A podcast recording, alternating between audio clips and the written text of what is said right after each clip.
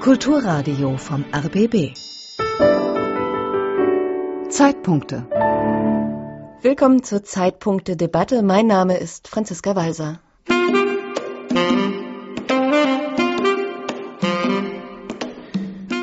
Wir reden heute darüber, was es bedeutet, heute hier in Deutschland Kind zu sein und welche Rolle die digitalen Medien dabei spielen und welche Rolle sie spielen sollen. Früher, da stand vielleicht mal ein Computer im Arbeitszimmer, so ein abweisender Klotz, in den Erwachsene Zahlen und Buchstaben tippen.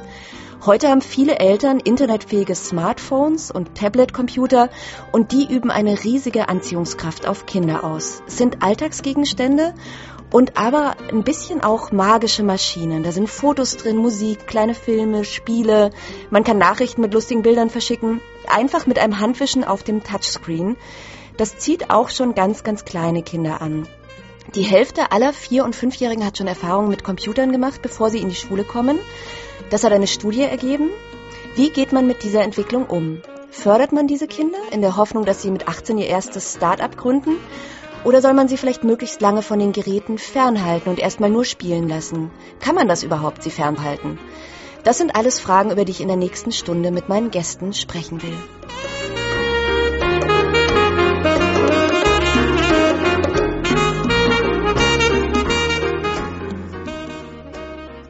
Vielleicht steigen wir mal ganz praktisch ein mit einem Beispiel aus meinem Familienalltag. Wir haben zwei Kinder und dazu haben wir noch drei Handys, drei Laptops und ein Tablet-PC. Das ist eine Liste, die wird wahrscheinlich länger werden demnächst. Meine Tochter ist in der dritten Klasse, die ist acht und hat gerade ganz stolz ihren ersten Computerführerschein gemacht. Und jetzt hätte sie gerne ein Smartphone, da ist sie beileibe nicht die erste in ihrer Klasse. Würden Sie ihr den Wunsch erfüllen? Frage ich jetzt mal meine drei Gäste zuerst. Herrn Lemke, Gerald Lemke. Er ist Professor für digitale Medien und Medienmanagement an der Dualen Hochschule in Baden-Württemberg und hat ein Buch geschrieben mit einem provokanten Titel Die Lüge von der digitalen Bildung. Warum unsere Kinder das Lernen verlernen. Herr Lemke, ich schließe jetzt mal aus Ihrem Buchtitel, ähm, Sie sind nicht so für das Smartphone mit acht. Also für das Smartphone mit acht und darunter sicherlich nicht. Im späteren Alter bin ich ein großer Fan davon, wenn es dann also ab dem zwölften Lebensjahr beispielsweise losgeht, die Jugendlichen im mediendidaktischen Unterricht systematisch da heranzuführen. Aber darunter wissen wir einfach aus jetzt mittlerweile unzähligen Studien, dass der Einsatz von digitalen Medien die kindliche Entwicklung nicht fördert. Christine Lange, sie ist mir zugeschaltet aus Bonn ist Mediencoach bei der Initiative Schau hin. Das ist eine Initiative, die berät Eltern im Umgang mit digitalen Medien. Das ist ja eine Frage, Handy, wann und wie, ist eine Frage, die ist wahrscheinlich ein Klassiker aus Ihrem Beratungsalltag, oder? Ein absoluter Klassiker. Eltern fragen das sehr häufig und ich bin mir da einig mit Herrn Lemke. Ab acht äh, auf gar keinen Fall. Schau hin empfiehlt, frühestens mit neun darüber nachzudenken, ein einfaches Handy zu nehmen, ein Smartphone im Alter, je nach Entwicklung des Kindes, frühestens ab elf oder zwölf Jahren einfach um die ganze Komplexität, die sich mit der Handhabung des Smartphones verbindet, auch vermitteln zu können als Eltern im Voraus und das Kind auch tatsächlich darauf vorzubereiten und vor Schaden zu bewahren. Äh, bei mir in Berlin ist Antje Bostelmann, sie ist Pädagogin, hat die Klacks Kindergärten gegründet und bei ihr spielen schon sehr junge Kinder, drei vielleicht, mit iPad und Robotern. Wie stehen Sie denn zu der Smartphone-Frage für die bisschen älteren Kinder? Also ich bin gar kein Freund von Generalisierungen. Ich glaube, es äh, kommt immer auf die Situation und auf den Einzelfall an. Ähm, und wir brauchen uns, glaube ich, auch nichts vormachen. Die meisten Kinder haben irgendwie, wenn sie in die Schule kommen, in den ersten drei Schuljahren ihr erstes eigenes Smartphone. Die Frage ist eher, wie geht man damit um? Und wie würden Sie damit umgehen?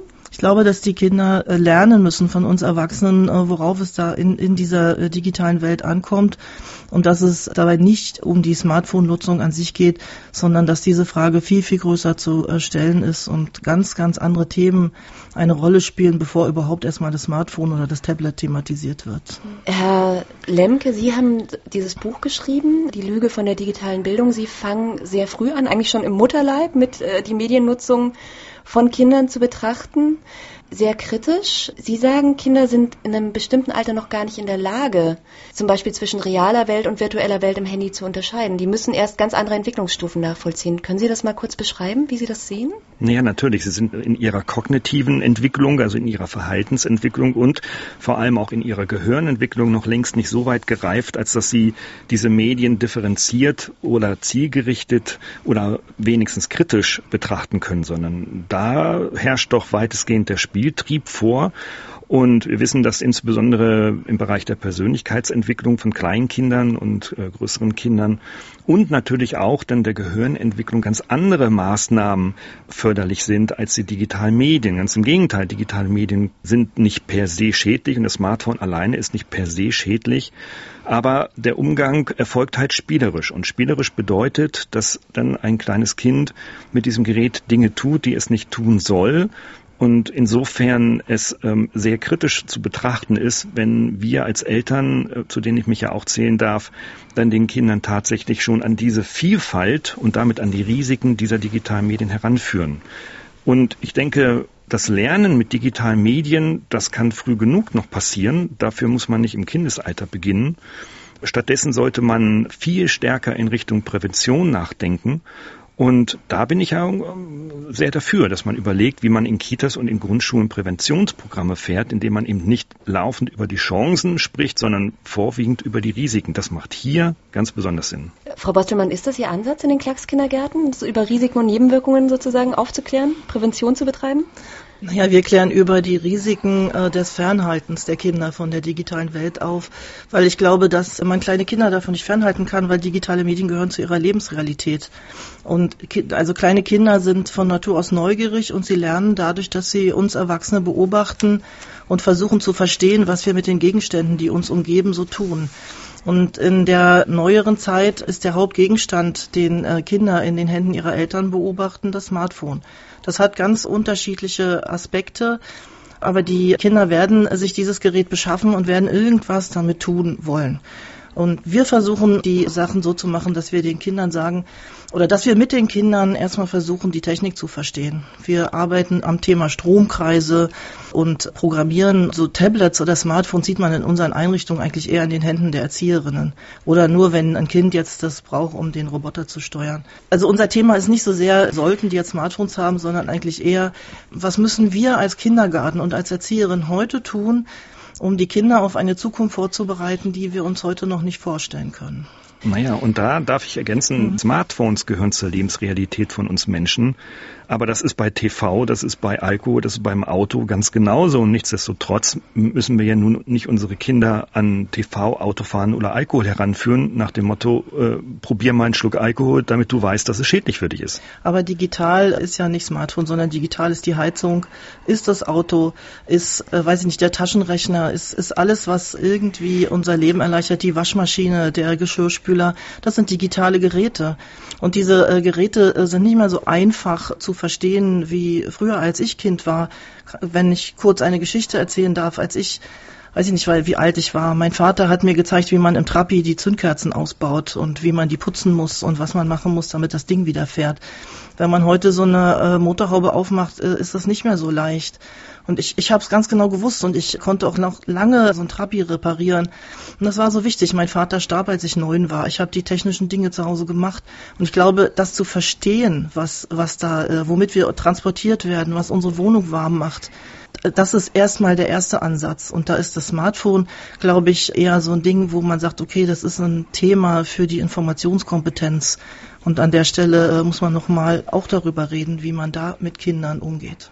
Naja, ich würde da gerne einhaken, weil Schauhin vertritt schon die Auffassung, dass gerade digitale Medien im Kleinkindalter sehr sparsam genutzt werden sollten. Ja, sie, sie kommen im Alltag vor. Die Kinder schauen vielleicht Fotos von der Familie, die von sich selbst gemacht wurden oder vielleicht auch eine Bilderbuch-App an, in Maßen, aber ganz wichtig und äh, das würde ich schon gern auch noch mit einbeziehen. Neben der kognitiven Entwicklung sind ja auch alle anderen Entwicklungsebenen wichtig. Die soziale Komponente und auch die gefühlsmäßige Komponente muss berücksichtigt werden.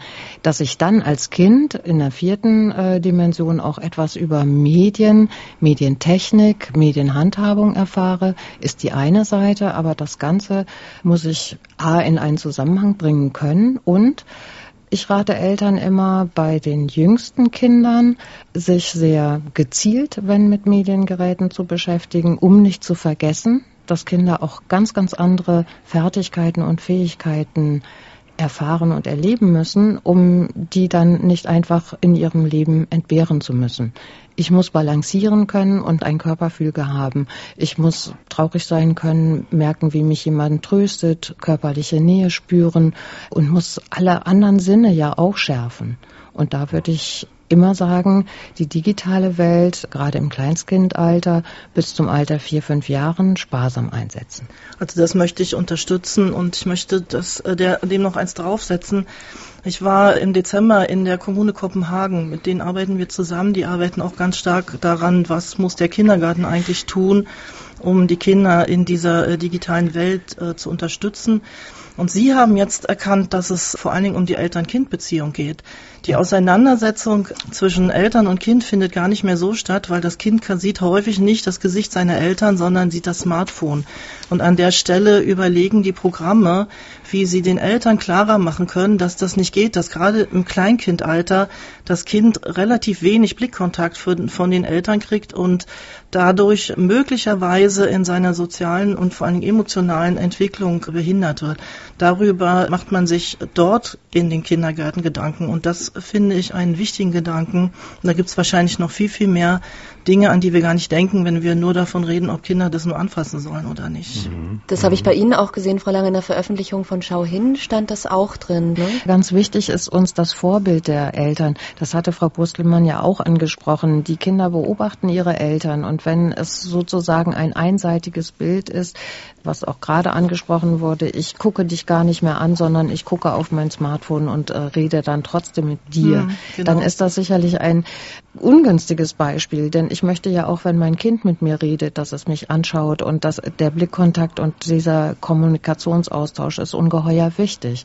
Und da ist es auch wichtig, dass Eltern mit daran denken, dass Kinder da keine Defizite aufbauen, weil in der frühkindlichen Entwicklung sind ja die Grundlagen so immens wichtig, damit ich das Leben überhaupt bestehe. Naja, und ich denke, Klar sind die Anwendungsfehler der digitalen Welt insbesondere auch im Elternhaus zu beobachten.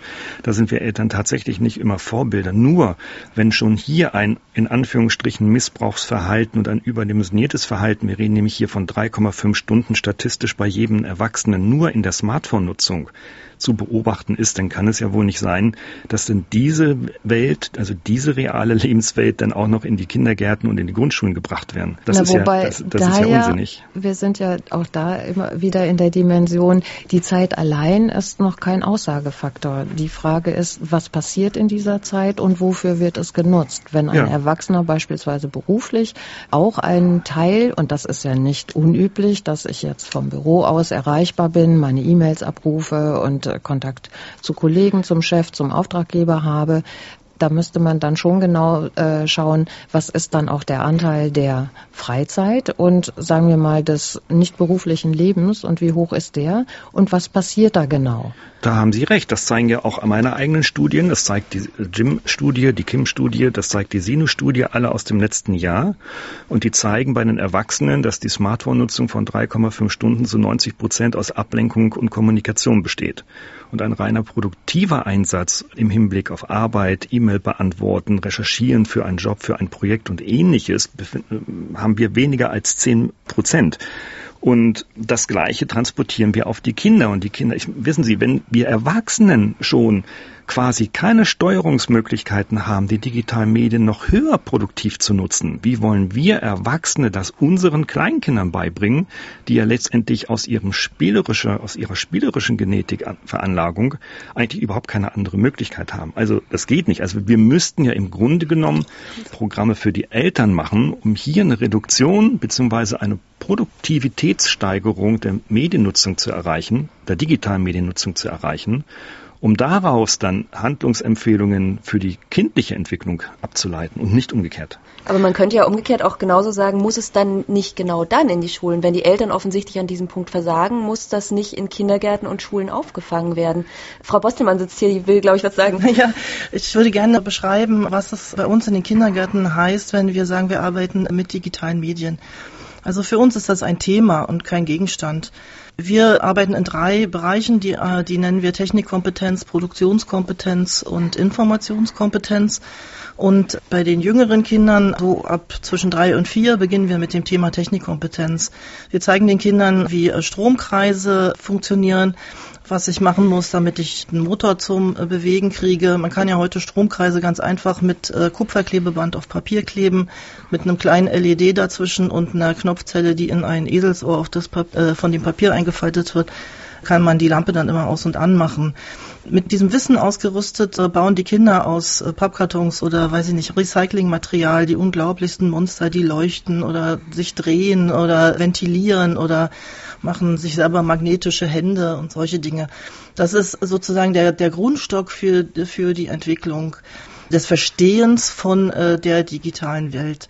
Danach geht es weiter mit dem Thema Programmieren. Und auch da sitzen die Kinder nicht vor Computern, sondern Algorithmen kann man super gut im Bewegungsraum äh, nachvollziehen. Da gibt es kleine Kärtchen, da sind Pfeile drauf, die werden zu algorithmischen Wegen sozusagen gelegt und die Kinder vollziehen das nach und verstehen dann das erste Mal, aha, so, so geht das. Also so ein Computer wird also immer mit Ja oder Nein oder mit links oder rechts oder mit solchen Sachen äh, bestückt, damit er äh, das macht, was ich will. Das ist ja auch eine ganz interessante Frage, ähm, vielleicht mal an Sie alle. Also Medien, was ist überhaupt Medien? Medienkompetenz mhm. heute? Also Sie nennen es ja auch manchmal ein bisschen polemisch Wischkompetenz, Herr Lemke, mhm. aber das kann ja wirklich alles Mögliche sein heutzutage. Es kann sein, ich, wie, wie verstehe ich, wie ein Computer programmiert wird. Es kann sein, wie schütze ich meine Daten zum Beispiel, diese ganze Sensibilität, zu verstehen, wie entsteht Meinungsbildung im Internet. Also das hat unglaublich viele Facetten heutzutage, ja. oder?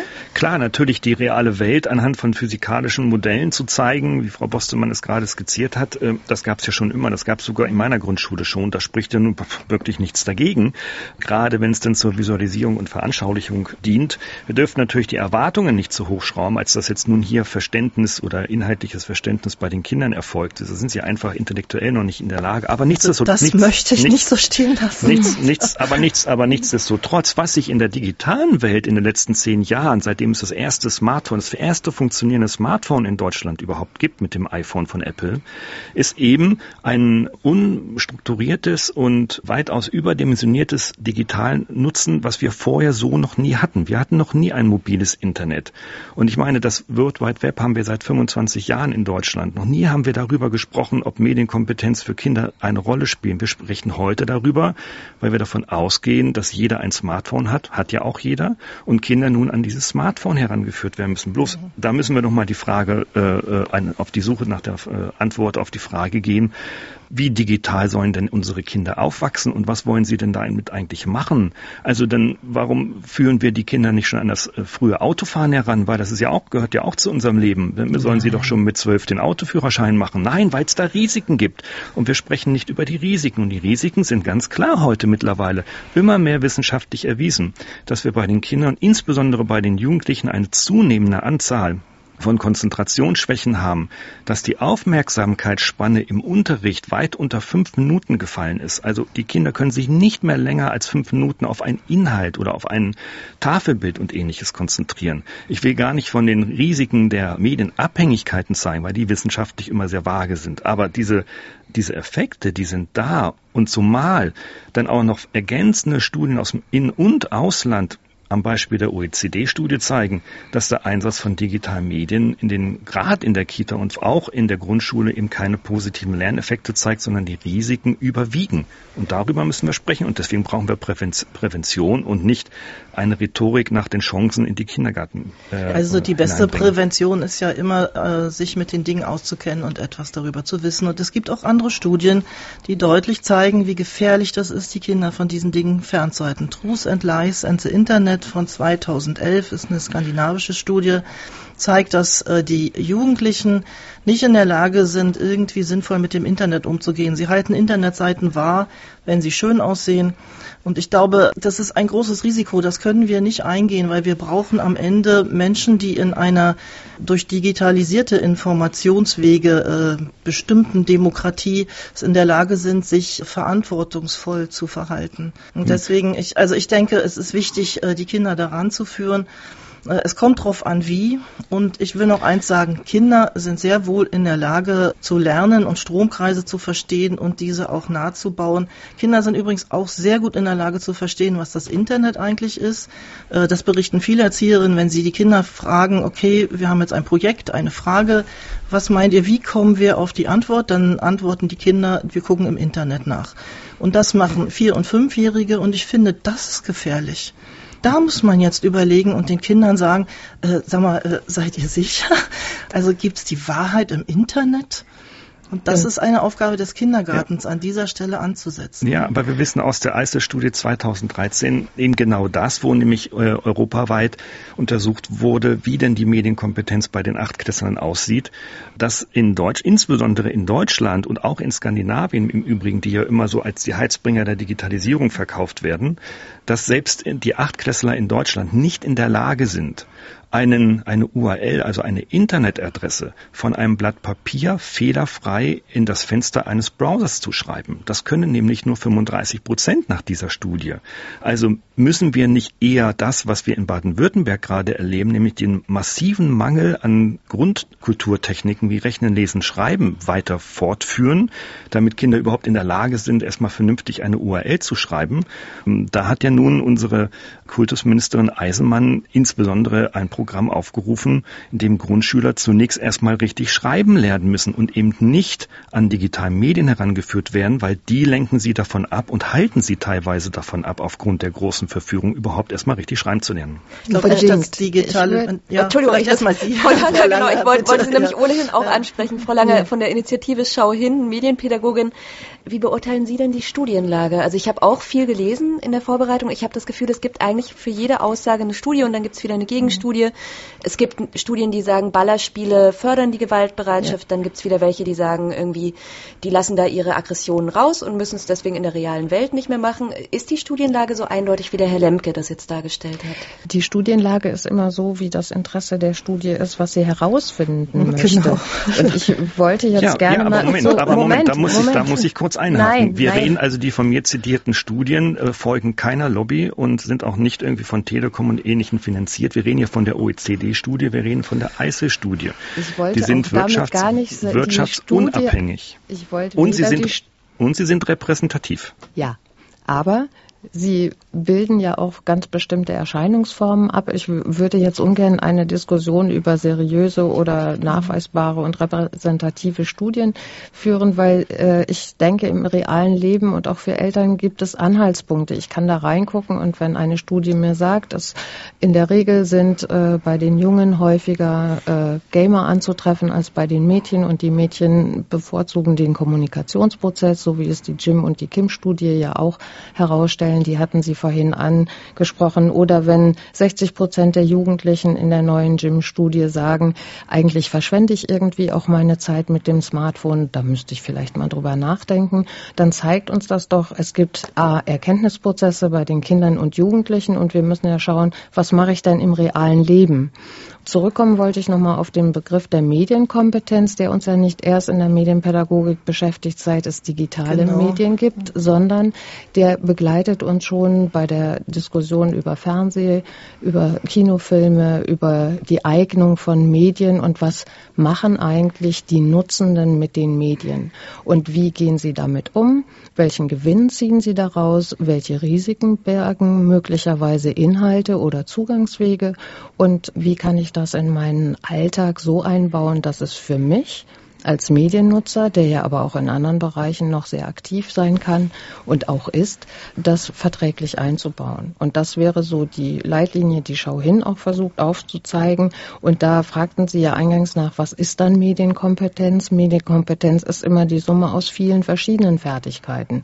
Die technische genau. Vorbereitung und das Verständnis, was Frau Bostelmann geschildert hat, ist eine gute Vorbereitung. Aber wir haben ja auch noch andere Bereiche und da gehört der Risikobereich ganz eindeutig dazu, dass ich mich dann als junger Mediennutzer und auch als Erwachsener vor Risiken schützen muss und auch da technische wie soziale Handhabungsformen habe oder ähm, ja, Wege kenne, wie schütze ich mich denn jetzt davor, dass ich in einem Messenger dauernd angeschrieben werde und ich habe überhaupt keine Lust darauf zu antworten? Was mache ich denn da? Und wie habe ich auch ein gutes Gefühl, wenn ich sage, nein, ich mache das nicht. Ich installiere diesen Messenger erstmal gar nicht, weil ich will meine Ruhe haben oder ich halte ihn für eine Datenkrake oder aus welchen Gründen auch immer ich mich dagegen entscheide.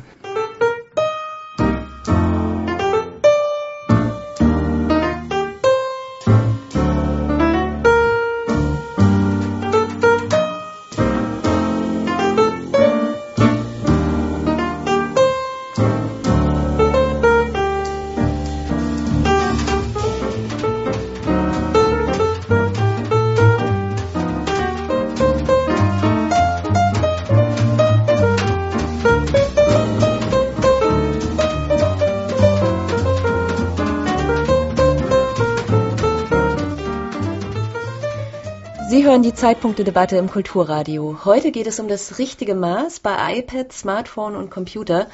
Wann dürfen, wann sollen Kinder in diese Medien herangeführt werden, die ihr Erwachsenenleben wahrscheinlich in einem Maß prägen werden, das wir uns jetzt noch gar nicht vorstellen können.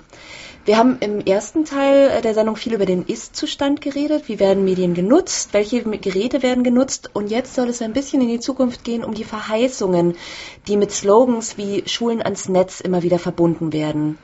Deutschland, das hört man immer wieder, ist bei der digitalen Entwicklung abgehängt. Es herrscht Fachkräftemangel. Programmierer werden dringend gesucht.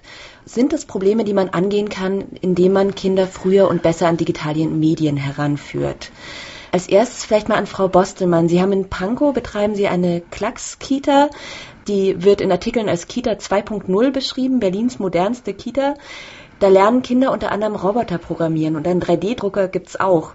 Machen Sie das, damit die Kinder dann später einen Startvorteil im Berufsleben haben? Wir machen das vor allen Dingen deshalb, weil wir etwas gegen diese Diskussion Smartphone oder Ja oder Nein äh, setzen wollen. Wir sind der Meinung, dass der Kindergarten ja in sozusagen drei Dimensionen zu betrachten ist. Wir haben die Eltern, wir haben die Erzieher und wir haben die Kinder. Und die Smartphones und Tablets sind ein wahnsinniger Arbeitsvorteil für Erzieherinnen. Es lässt sich gerade in diesen Zeiten des Fachkräftemangels sehr, sehr viel Arbeitszeit sparen, indem einfach Arbeitsabläufe mithilfe der neueren digitalen Technik vereinfacht werden. Das heißt nicht, dass die Kinder jetzt diese äh, Geräte jeden Tag in der Hand haben. Wir haben uns zum Beispiel in, in unserem Kindergarten darauf geeinigt, dass wir Vorlese-Apps ausschließen, weil wir finden, dass äh, Vorlesen doch wirklich in die Interaktion zwischen Kind und Erwachsenem gehört. Wir haben auch keinerlei irgendwie Spielkram oder Spiel-Apps oder sowas äh, auf unseren äh, Tablets. Wir haben ein zentrales App-Steuerungssystem, eine App-Library, in der die Leiterin festlegt, welche Apps auf die iPads kommen und welche nicht. Und das sind wirklich nur ganz wenige und das sind welche, mit denen man tatsächlich irgendwie Filme machen kann oder irgendwas konstruieren oder kreativ sein. Wir haben Makerspaces im Kindergarten eingeführt. Das sind solche Tüftel- und Technikwerkstätten, in denen die Kinder tatsächlich mit Technik bauen können und in denen es auch 3D-Drucker gibt. Wir arbeiten mit Tinkercad-Programmen im Kindergarten und lassen die Kinder geometrische Form konstruieren und die dann am 3D-Drucker ausdrucken. Der Bereich der Eltern ist sehr wichtig, weil hier kommen wir jetzt zu diesem Thema, wie beraten wir eigentlich den Eltern und was können wir ihnen sagen. Und an der Stelle reden wir viel mit den Eltern darüber, dass die Kinder mit den Geräten ruhig stellen, wir haben schon Verständnis dafür. Also wir sind alle selber Eltern und wissen, irgendwann äh, setzt man sein Kind einfach mal vor den Fernseher oder vor das Tablet, weil man mal irgendwie was anderes machen muss oder weil es einfach jetzt sich jetzt so anbietet. Ich will auch nicht, dass Eltern da deswegen ein schlechtes Gewissen haben. Aber natürlich müssen Eltern dahin gucken, dass das nicht ausartet und äh, für die Kinder zu so einer außer ja, also zu der einzigen Beschäftigung wird. Und an der Stelle haben Erzieherinnen die Aufgabe, Eltern zu beraten. Und das ist wieder eine Kompetenz, die wir den Erzieherinnen beibringen müssen, und die diese Frage gehört, was, was kommt da eigentlich auf uns zu? Was müssen wir in den Bildungswesen eigentlich erreichen? Und da reicht es nicht einzig einfach nur an, nach innen zu gucken, an, in, in unsere Klassenräume, Gruppenräume, sondern die, die Aufgabe ist bei weitem größer. Frau Lange von der Medienpädagogikinitiative Schau hin. Klassenräume ist ein gutes Stichwort. Ich habe bei der Vorbereitung gelesen, dass in Schweden das Computerspiel Minecraft sogar Schulfach ist. Können Sie denn bestätigen, dass Deutschland, was wir ja immer so uns selbst attestieren, hoffnungslos altmodisch und hinterher ist bei der digitalen Bildung? Das würde ich so aus dem Bauch raus nicht bestätigen wollen. Was wir sagen können, ist sicherlich, dass Mediennutzung, Vermittlung über Medientechnik und äh, auch alles, was den sozialen Bereich anbelangt, wenn ich mit Medien umgehe, dass das zögerlich Einzug hält in Rahmenlehrpläne und dass dann, wenn es in einem Rahmenlehrplan steht, ist ja die Umsetzung bis in den Klassenraum A, lehrerabhängig und eben halt auch äh, ausstattungsabhängig. Das heißt, so wie ich das bundesweit beobachte, gibt es einige Bundesländer, die sind da sehr dicht dabei, nehmen das für sich als ähm, eine Aufgabe und versuchen einen guten Weg zu finden, wie es, sie es sowohl technisch als auch von der Lehrkräftevermittlung realisieren können. Ich würde sagen, in Deutschland gehen wir da kleine Schritte, nicht mit sieben Meilenstiefeln. Es ist natürlich auch, es ist ja ein föderales System in Deutschland. Um das ein bisschen anzuschubsen, hat die Bildungsministerin Johanna Wanka von der CDU vor kurzem fünf Milliarden Euro für die Digitalisierung der Schulen äh, versprochen. Hat sich dann herausgestellt, das Geld gab es noch gar nicht in keinem Haushalt. Vielleicht gibt es das Geld nach der Bundestagswahl. Und trotzdem hat sich eine rege Debatte entwickelt. Der Lehrerverband hat von einem Konjunkturprogramm für die Computerindustrie gesprochen. Das ist ein Vorwurf, den man öfter hört, dass man sagt, gebt doch das Geld dafür aus, die Schultoiletten zu sanieren. Das ist doch alles Lobbyarbeit, diese digitale Bildung in den Schulen. Wie sehen Sie das? Herr Lemke, Sie sehen das kritisch, das weiß ich. Ja, äh, natürlich ist es Lobbyarbeit. Also da muss man, da muss man gar nicht drum rumreden. Da sind natürlich die großen IT-Software- und Hardware-Anbieter gehen schon seit Jahren in die Regierung rein und raus und warten im Grunde genommen nur noch auf den großen Freischlag der Regierung, nun bestimmte Lebensbereiche staatlich subventioniert durchzudigitalisieren. Wenn man mal überlegt, fünf Milliarden ist für die, sind für die 42.000 Schulen in Deutschland ein Klacks. Das sind rund 20.000 Euro pro Jahr über drei Jahre Förderungsmöglichkeit. So war es angedacht. Damit können Sie, selbst wenn man es wollte, keine Schule digitalisieren. Ähm, zweitens, müssen wir, wir sind ja in einem sehr massiven Kulturwandel durch die, die äh, zunehmende Digitalisierung in der persönlichen, privaten und beruflichen Mediennutzung vor allem auch daran denken, wie wir denn eigentlich unsere Lehrkräfte qualifizieren sollen. Und aus diesen 20.000 Euro sollen dann auch noch die Lehrkräfte qualifiziert werden in Programmen, die zwar mit allem Möglichen voll sind, aber eben nicht im Bereich jetzt präventiven Umgang, den Lehrer ja dann vermitteln müssen, wenn es die Eltern nicht können. Und zweitens vor allem auch schon gar nicht in dem konstruktiven, also fachdidaktischen Umgang mit Digitalität im Unterricht.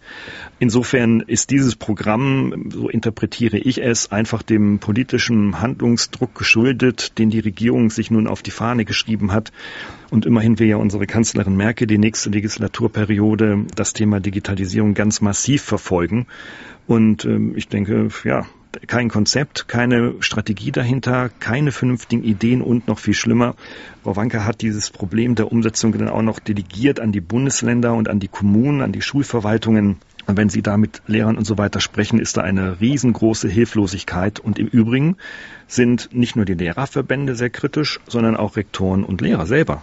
Also ich bin da Ihrer Meinung und ich denke, es ist überhaupt kein Gewinn für die Schulen, wenn äh, jetzt Schulen mit Computern ausgestattet werden. Äh, Computer, so wie wir sie heute kennen, sind nicht die Technik der Zukunft. Und mit Hilfe eines Computers ist die ganze Lernwelt, die sich verändernde Gesellschaft verstehen kann, auch nicht abzubilden. Deswegen denke ich, es müssen Konzepte her, weit weg von irgendwelchen Ausstattungsideen oder so. Und an der Stelle ist die Fortbildung unserer Pädagogen, also gerade in der Schule, aber auch im Kindergarten, der Schlüssel überhaupt zu jedem Erfolg. Da haben ja bislang alle Konzepte dran gekrankt, dass die einen sich verantwortlich fühlten für die technische Ausstattung, die anderen sich berufen fühlten für Gesamtzusammenhänge und das alltägliche Leben, die Umgangsform. Und wenn jetzt eben halt da so eine Synergie praktisch endlich äh, geschaffen wird, dass nicht nur die Technik da ist und niemand weiß, wie man sie bedient, hm, sondern ja. auch das vermittelt wird, aber auf der anderen Seite eben halt äh, das Lebensumfeld und die Lebenstauglichkeit mit der digitalen Welt sozusagen auch mit einbezogen wird, dann kann das eine gute und eine fortschrittliche Sache werden. Ist man denn da eigentlich als ähm, Pädagoge in der Verantwortung, auch den künftigen Arbeitsmarkt schon mitzudenken? Also es ist ja immer dieses Kinder fit machen für die Zukunft. Wobei man ja noch gar nicht weiß, welche Berufe es da noch gibt und welche von Robotern ausgeübt werden. Ne? Also ich bin da jetzt nicht so der Fan von. Wenn Eltern mich das fragen, muss ich denn nicht meinem Fünfjährigen schon einen Schreiblerncomputer anschaffen? Was meinen Sie denn dazu?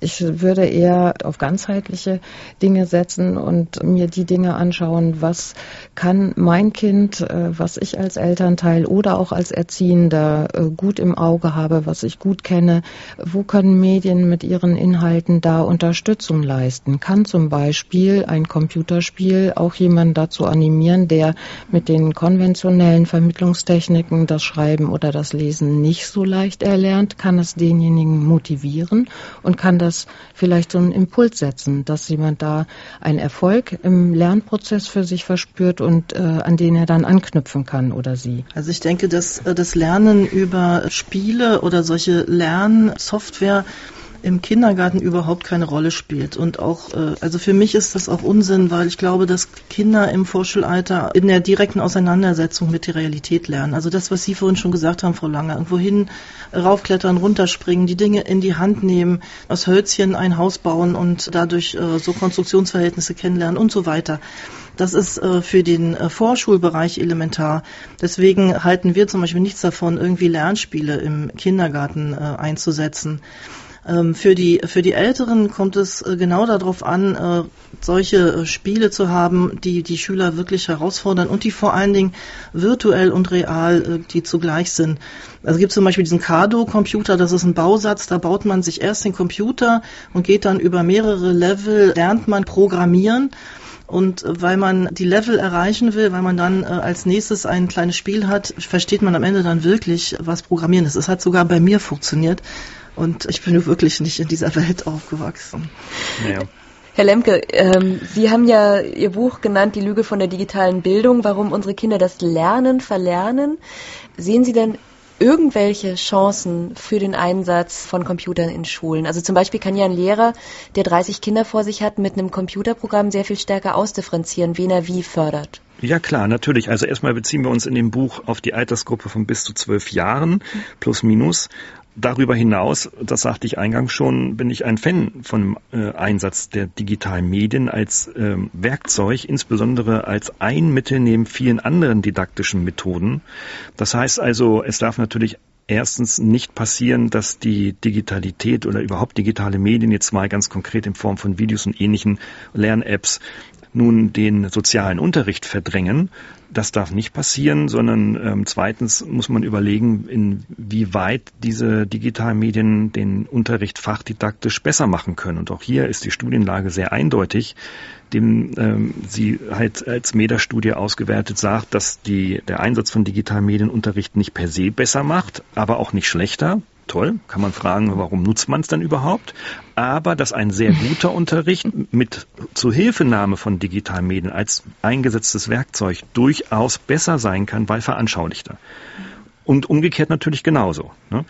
Das heißt also, wir brauchen im Grunde genommen guten Unterricht. Und wenn ich dann mit Jugendlichen, mit äh, in, sowohl in Studienberatungen als auch mit den Studierenden, wir reden ja von 17 aufwärts bis 25, spreche, und das zeigt auch eine Sinus-Studie aus dem, aus dem letzten Jahr 2016 zwischen 14 und 17, dann fühlen sich die Jugendlichen digital gesättigt. Das heißt, sie möchten eigentlich gar nicht mehr Digitalität haben. Sie nutzen das Smartphone zu 95 Prozent für Kommunikation bei den Mädels, 85 Prozent zum Spielen bei den Jungs. Und sie haben einen Bedarf danach, kennenzulernen, wie man eigentlich Datenschutz, wie man seine eigenen Daten schützt, die auf diesem Smartphone nun ohne Ende vorhanden sind.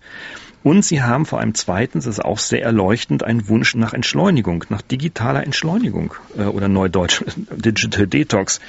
Also sie möchten eigentlich gar nicht in einer voll digitalisierten Welt leben. Sie möchten auch nicht mit Robotern zu Hause auf dem Sofa sitzen. Das, mein, das kann man als Utopie jetzt wegwischen, aber im Grunde genommen ist ja das, was man sehr, sehr häufig hört. Das heißt, man muss einfach die Frage für sich selber beantworten als Entscheider will ich meine Kinder zu Programmierern entwickeln, die Roboter bauen, die mir letztendlich die Arbeit wegnehmen. Und die Bedürfnisse der Kinder und Jugendlichen sind ganz, ganz andere Ne? Sie sind wirklich anders. Sie wollen etwas lernen. Und ja, natürlich in den höheren Altern soll diese Lebenswelt natürlich auch eine Lebenswelt in den Unterrichtsinhalten sein, zumindest wenn sie fachdidaktisch gut aufgearbeitet sind. Aber wir dürfen auch nicht vernachlässigen, dass hier auch noch andere Lebensbedürfnisse da sind, in denen Digitalität keine Rolle spielt. Und das Leben der Jugendlichen und jungen Erwachsenen ist verdammt real und sehr wenig virtuell. Wo ich nochmal einhaken wollte, Herr Lemke, also Sie plädieren ja dafür, dass man die Kinder bis zwölf sozusagen eher fernhält und haben aber ja auch gerade geschildert, wie unterschiedlich Mädchen und Jungen schon ähm, in dem Alter ihre Smartphones nutzen, nämlich die einen zum Spielen und die anderen zur Kommunikation. Es gibt ja immer wieder äh, die Versuche, Frauen schneller und stärker an Naturwissenschaften zu binden, möglichst früh damit in Berührung zu bringen. Mhm die Frage ist, ob da nicht zwölf schon ein bisschen spät ist, ob da nicht schon vieles entschieden ist in den Köpfen sozusagen. Wie ist denn bei Ihnen ähm, in den Kitas, das Frau Bostelmann? Sind da die Jungs stärker an den Robotern interessiert als die Mädchen oder sind die da im Prinzip gleich? Das sind ja nicht so Roboter, sondern das sind sehr einfache Bildungsgadgets, die man ganz einfach programmieren kann, wo man das Programmieren sehen kann. Mhm. Wir haben eine sehr, sehr starke Einbindung der Mädchen in diese äh, Technologie. Und das liegt vor allen Dingen auch daran, dass wir viel mit E-Sewing arbeiten.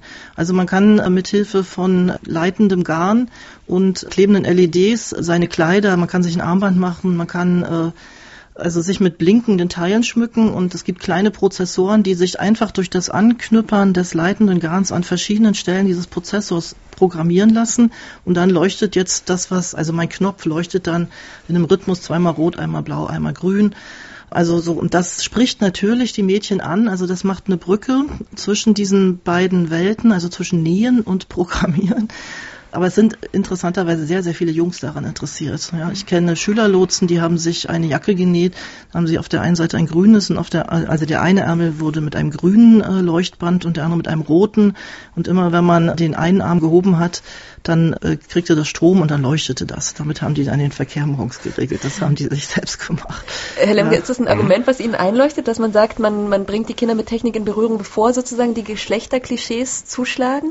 Ja, muss man gar nicht. Also da, da habe ich auch das Beispiel bei uns beispielsweise an der Hochschule. Wir haben in meinem Studiengang überwiegend junge Frauen, also über 80 Prozent Frauen in diesem Studiengang. Wir haben ähm, ungefähr 30 Prozent programmiertechnische Vorlesungen oder äh, informatiklastige Vorlesungen. Und die Mädels schneiden in den Prüfungen, ob das Klausur oder Projekte, in der Regel in den technischen Vorlesungen deutlich besser ab als die Jungs. Und die haben vorher mit Informatik und Ähnlichem nichts zu tun gehabt. Die haben halt auf dem Smartphone rumgewischt das halbe Leben. Aber sie haben jetzt das jetzt nicht strukturiert oder systematisch vorher erlernt. Stichproben bilden da sicherlich die Ausnahmen. Also man kann auch durchaus in einem höheren jugendlichen Alter diese Fähigkeiten noch erlernen und zudem, worauf wollen wir heute die Kinder vorbereiten, wenn wir noch nicht mal wissen, wie in zehn Jahren diese digitale Welt für uns aussehen wird. Also vielleicht brauchen wir ja wirklich keine Programmierkenntnisse mehr, weil das Silicon Valley uns das alles abnimmt, die Kühlschränke ihr Bier und Butter alleine bestellen, die Waschmaschine vom Roboter ausgepackt wird und äh, der, der Staub von einem Staubroboter weggesaugt wird. Also dann braucht man ja im Grunde genommen nur noch seine Stimme, mit dem man einfachste Befehle gibt, oder? Also, also ich glaube, die Kinder müssen lernen, das Lernen zu lernen und das ja. Lernen zu ver das Gelernte zu verlernen weil das werden die Herausforderungen der Zukunft sein. Sie müssen lernen, in Gruppen zu kollaborieren und die Ergebnisse zu erreichen, die der ganzen Gruppe nützen, nicht nur dem Einzelnen.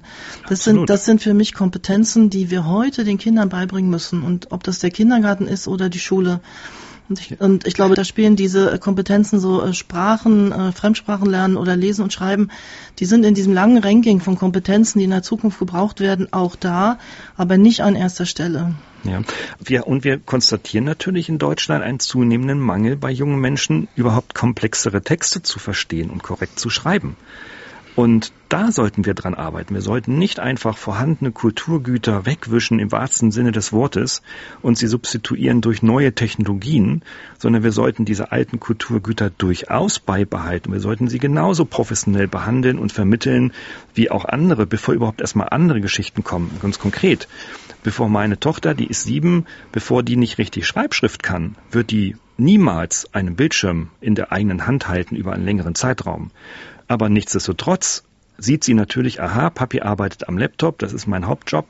Und dann erkläre ich auch, okay, das ist ein Laptop, das ist ein Computer, den brauche ich auch nicht erklären, wie der funktioniert. Und da kann man aber Inhalte darauf sehen, gucke mal, und dann klickt man da drauf und dann passiert etwas und dann sehe ich schon, dass sie es eigentlich nicht versteht. Das muss ich ihr jetzt nicht im Detail erklären. Sie ist, ich bringe sie natürlich dann an diese Medien genauso heran, wie ich sie ans Autofahren heranbringe, indem sie als Beifahrer vorne sitzen darf oder indem ich sie an andere reale Lebensbedingungen heranführe. Ja, insofern digital ja heranführen, aber jetzt nicht zur Digitalvision darstellen nach dem Motto, wenn du jetzt nicht so früh wie möglich digital lernst, wirst du in Zukunft äh, keine Arbeit, keine Arbeit und kein gutes, glückliches Leben haben. Das ist verkehrt. Also ich glaube, dass Ihre Tochter äh, sich das Handy in, von der Freundin oder irgendwo anders besorgt. Herr Lemke, haben Sie denn eigentlich äh, die Befürchtung, dass der Reiz auch von diesen Geräten steigen kann, wenn man die fernhält? Also jetzt am Beispiel Ihrer Tochter vielleicht nochmal, weil ich erinnere mich an erbitterte Debatten, die ich mit meiner Mutter über, das, über den Gameboy geführt habe, zum Beispiel, der umso interessanter wurde, je verbotener er war. Mhm. Kann man nicht auch so einen Effekt haben bei Kindern? Mhm. Also ich meine, das wissen wir ja auch, wir Erwachsene. Kategorische Verbote bringen da gar nichts und machen es genau. vielleicht, machen es, machen es vielleicht tatsächlich nur interessanter. Denken Sie an die Alkoholprohibition in Amerika beispielsweise. Wenn Sie Alkohol verbieten, dann wird es ja erst besonders interessant. Hier ist es natürlich auch so, ja. Aber ich denke, mein eigenes Beispiel könnte vielleicht ein, ein Weg auch für andere sein dass man sagt, okay, ich verbiete es halt nicht, sondern ähm, es ist halt da und ich erkläre es zu Hause, aber ich führe, wie Frau Langer sagt, es nicht aktiv heran, sondern ich fördere insbesondere andere Aktivitäten. Also wenn die Frage ist, sitzen wir faul auf dem Sofa, was für uns Menschen ja immer mal wieder attraktiv ist, ja. und wischen und auf, wichtig und, und wichtig und, und wischen auf dem Tablet herum mit dem Kind oder gehen wir jetzt raus mit dem Fußball und bolzen da ein bisschen herum, denn es soll die Frage, sollte die Frage für viele, also meines Erachtens und meiner Erfahrung nach schon beantwortet sein. Ja, wir gehen raus. Wir fördern halt durch kindliche, körperliche und geistige Bewegung eben genau die Entwicklung dieses Kindes und all die das machen, wissen aus eigenen Erfahrungen, dass das Kind danach ausgeglichener ist, anstatt gestresster nach zwei Stunden iPad-Wischerei. Ja, wichtig ist auf jeden Fall eine Balance zwischen nicht digitalen und digitalen Aktivitäten. Und wenn ich jetzt aber jemanden habe, der gerade mal ein neues Spiel zum Geburtstag bekommen hat oder seit neuestem einen Messenger nutzen darf, dann kann ich auch mal sagen, gut, du kannst das eine Weile lang etwas übermäßig nutzen, aber dann muss es wieder einen normalen Balancetakt bekommen, ohne dass das Kind dann davon Schaden nimmt. Mhm. Weil es gibt ja auch so etwas wie einen Mediengenuss. Genau. Für diese Mediennutzung drinnen wie draußen gibt es ja eigentlich noch viel zu wenig Ideen und Anregungen, äh, auch für Eltern. Weil ich glaube, dass die digitalen Medien auch draußen Spaß machen. In, in Dänemark hat man das viel gesehen, die äh, Pokémon-Jäger da. Da waren ja ganze Familien, also ganze Schulklassen auf den Straßen unterwegs und haben nach diesen Pokémons gefischt. Das fand ich auch ein sehr interessantes Phänomen. Wir haben erlebt, dass wir mit den Kindern zum Schwimmen wollten, standen an der Bushaltestelle und da war ein QR-Code. Dann haben die Kinder gesagt, Mann, der Bus kommt nicht, wann kommt der denn? Sag doch mal. Und die Erzieherin hat gesagt, hier ist gar kein Fahrplan. Und dann haben sie gesagt, was ist denn das? Ne, das ist ein QR-Code. Das sind diese schwarz-weißen gefleckten Vierecke, die man öfter mal sieht in Anzeigen oder sowas. Und da braucht man ein Smartphone und das Smartphone braucht einen QR-Code-Reader. Der muss dann über die Kamera über diesen QR-Code gelegt werden und sonst funktioniert es nicht. Ne? Habe ich das richtig genau, erklärt? ist richtig. Sehr gut. Und dann waren sie zurück und dann hat sie den Kindern erklärt, was ein QR-Code ist und hat ihnen gezeigt, wie das geht. Und die Kinder waren völlig fasziniert. Die haben alles, was sie gefunden haben, hinter QR-Codes versteckt. Und als die Eltern kamen, gab es nicht die übliche Tagesdokumentation, sondern eine Wand. Da waren lauter QR-Codes aufgeklebt. Die Kinder haben ganz begeistert ihre Eltern dahin gezogen und haben gesagt, guck mal, und ein Großteil der Eltern konnte keine QR-Codes entschlüsseln. Und daraus ist dann ein Projekt geworden. Haben die Kinder am Ende gesagt, also das geht nicht dass man den Fahrplan an der Bushaltestelle hinter einen QR-Code macht, wenn nicht alle Leute das lesen können. Und ich finde, das sind Diskussionen auf dieser Ebene, die Kinder in diese digitale Welt einführen und gleichzeitig die digitale Welt auch für Kinder relativieren. Aber es zeigt auch, wie viel Unsinnigkeit die Digitalisierung auch mit sich bringt. Natürlich, also am, denn, am, denn ja. am Beispiel der QR-Codes wissen ja, wir, also wir genau. setzen sie ja aktiv ein, wissen wir, dass über 95 Prozent der Nutzer, der mobilen Nutzer diese QR-Codes eben nicht nutzen, wie sie es richtig in diesem Beispiel ja dargestellt haben, weil sie einfach auch wirklich unsinnig sind. Ja? Also, aber vielleicht ist das ja die Lösung für die Jugendlichen und vielleicht für die zukünftigen Erwachsenen, die auch dann in Zukunft nicht in der Lage sein werden, eine URL richtig abzutippen und stattdessen lieber auf ein Bild klicken. Wir haben jetzt schon eine Stunde lang diskutiert, was digitale Bildung für unsere Kinder le leisten kann und nicht leisten kann und vielleicht auch schaden kann. Vielleicht am Ende nochmal praktisch gefragt, Frau Langer, wenn man das Medienverhalten von seinen Kindern ähm, regeln will. Sie haben da so, so Faustregeln, die fand ich ganz praktisch. Also wie viele Stunden pro Lebensjahr, dass man auch einen Vertrag abschließen kann mit seinen Kindern über die Mediennutzung. Genau. Das geht immer davon aus, es gibt ja Familien, wo Eltern und Kinder doch sehr unterschiedliche Meinungen haben. Und ähm, es gab Kollegen, die haben einen Mediennutzungsvertrag sich überlegt. Das heißt, Eltern und Kinder schauen den gemeinsam an und stellen praktisch Regeln auf. Und das ist ja das Wichtige bei der Medienerziehung und bei der Mediennutzung, dass ich im Rahmen von Grenzen und Regeln agiere, damit ich für mich ein System habe, das ich auch später als Erwachsener nutzen kann, wo ich dann sagen kann, okay, ich habe mir selber vorgenommen, nur so und so lange und dann mache ich jetzt auch Schluss. Das muss ich und kann ich als Kind ja schon einüben und da brauche ich Unterstützung von Eltern. Wenn ich dann aufschreibe, das Smartphone hat immer Pause beim Schlafengehen und wird im Flur geladen und ist gar nicht mehr im Zimmer. Oder es gibt bestimmte Tage in der Woche, wo mal eine digitale Pause in der ganzen Familie eingelegt wird. Oder je nachdem, ähm, welche Wichtigkeiten ein Kind dann auch mitbringt. Eltern und Kinder können das gemeinsam vereinbaren, unterschreiben das wie einen richtigen Vertrag. Und die Erfahrung zeigt, dass eine relativ verbindliche Verabredung ist und dass sowohl Eltern als auch Kinder sich gut daran halten und wenn die Kinder älter werden, kann man den Vertrag natürlich immer wieder anschauen und dann auch modifizieren. Also genau, auch wir Eltern fühlen uns da in die Pflicht genommen. Ich habe nämlich auch gelernt bei der Recherche, es gibt das iPhone-Syndrom. Damit erkauft man sich mit dem Smartphone Ruhe als Elternteile. Mhm. Das ist, ich habe mich sehr ertappt gefühlt. Ja, ja. ja. Das, aber, ja. aber da vielleicht nochmal ergänzen, das ist eine tolle Sache, so ein Mediennutzungsvertrag. Ich kenne das auch sehr, sehr gut. Aber da, man muss vielleicht nochmal einen Schritt zurückgehen, weil es geht dann in der Familie tatsächlich darum, überhaupt erstmal diese Grenzen aufzustellen. Und das Zweite, dann, wenn der Mediennutzungsvertrag wirkt, auch diese Regeln durchzusetzen. Und da berichten mir dann sehr viele Eltern auch, trotz Mediennutzungsvertrag, dass es dann doch zu hohen Eskalationen zu Hause kam, weil sich dann der Junge oder das Mädchen zu Hause eben nicht daran gehalten hat und es dann sehr schwierig war, diese Sanktionen durchzusetzen.